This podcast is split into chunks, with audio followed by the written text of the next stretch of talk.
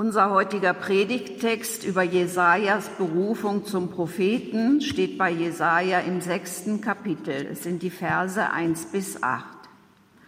In dem Jahr, als der König Usia starb, sah ich den Herrn sitzen auf einem hohen und erhabenen Thron, und sein Saum füllte den Tempel.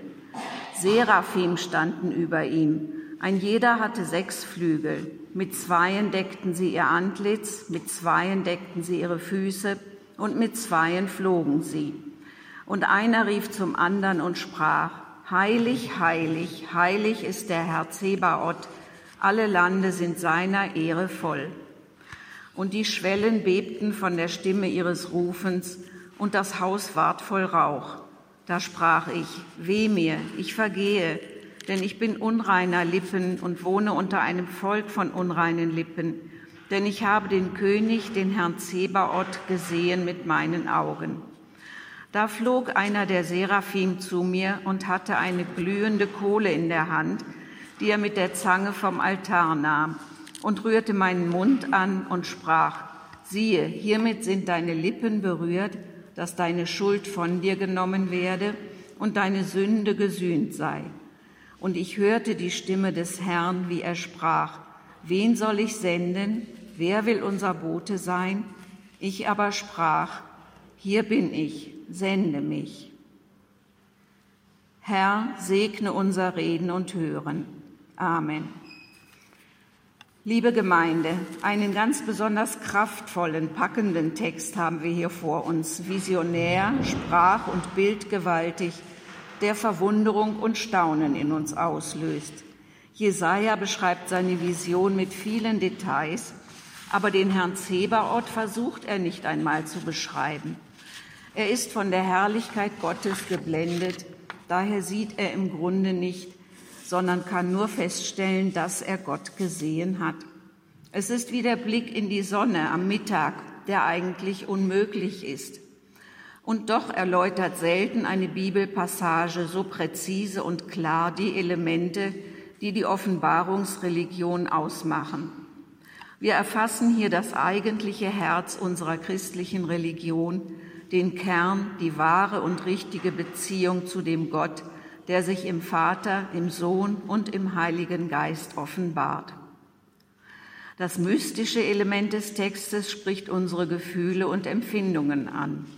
Das rationelle Element, Gegenpol des Visionären, erhält unserem Geist seine Klarheit.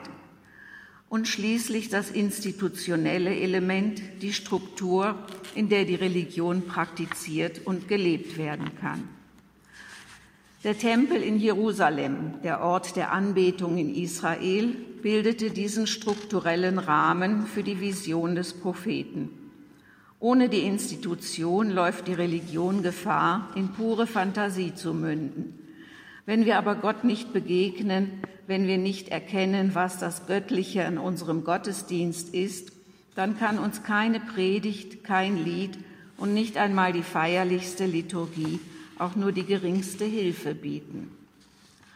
Der Prophet Jesaja steht quasi vor einem offenen Fenster von dem aus er uns auffordert, den weiten Horizont zu betrachten, die unermessliche Weite, die sowohl Zeit als auch Ewigkeit umfasst.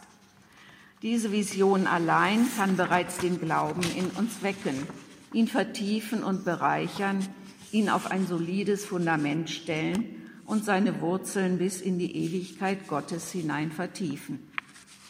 Für den Propheten war seine Vision von Gott eine unvergleichliche Erfahrung. Er lebte in einer Zeit der schweren nationalen Krise.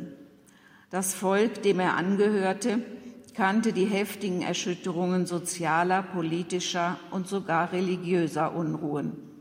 Seine Vision ereignete sich im selben Jahr, in dem der große und geliebte König Usia starb. Der Thron war vakant, das ganze Volk befand sich in nationaler Trauer. Am Horizont lauerten schwere Bedrohungen und die Zukunft war mehr als ungewiss. Und in dieser schwierigen Situation wurde der Prophet zum Zeugen für die Festigkeit Gottes, seine Beständigkeit und Ewigkeit. Gott, der Herr und Richter, sitzt weiterhin unerschütterlich auf seinem Thron.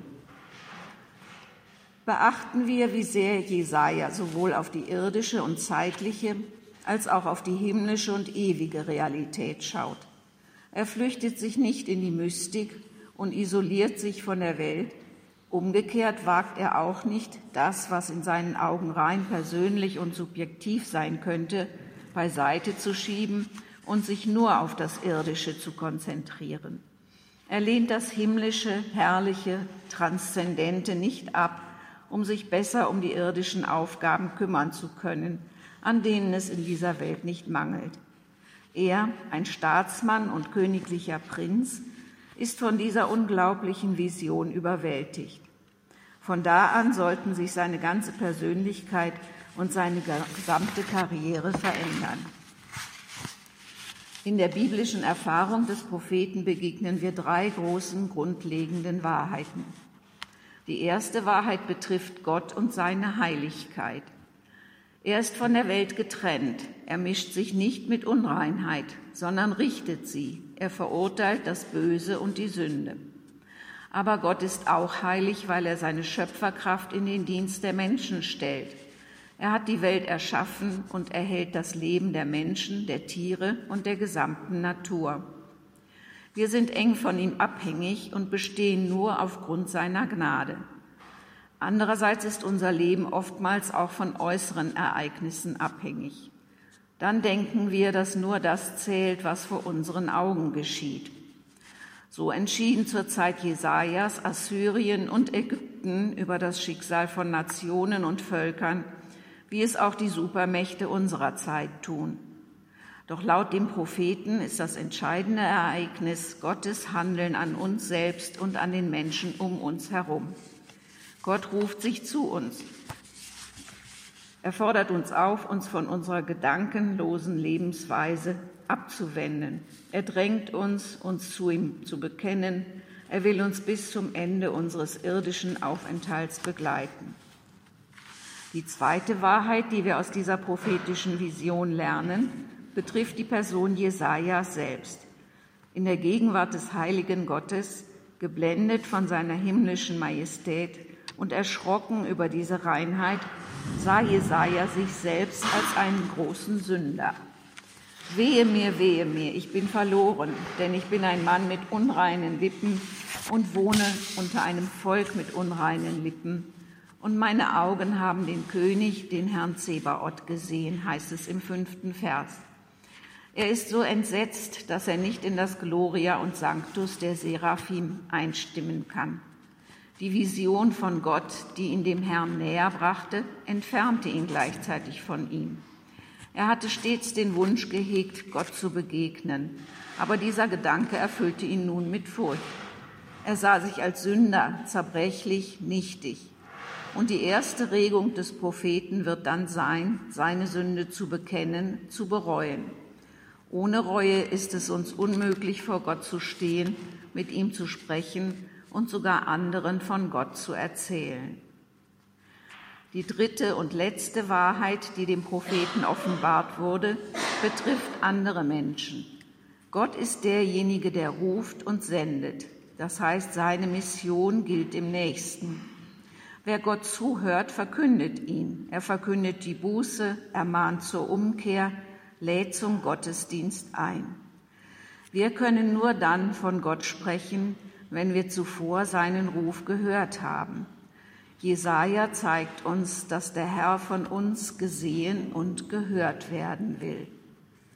Dazu helfe uns Gott. Amen.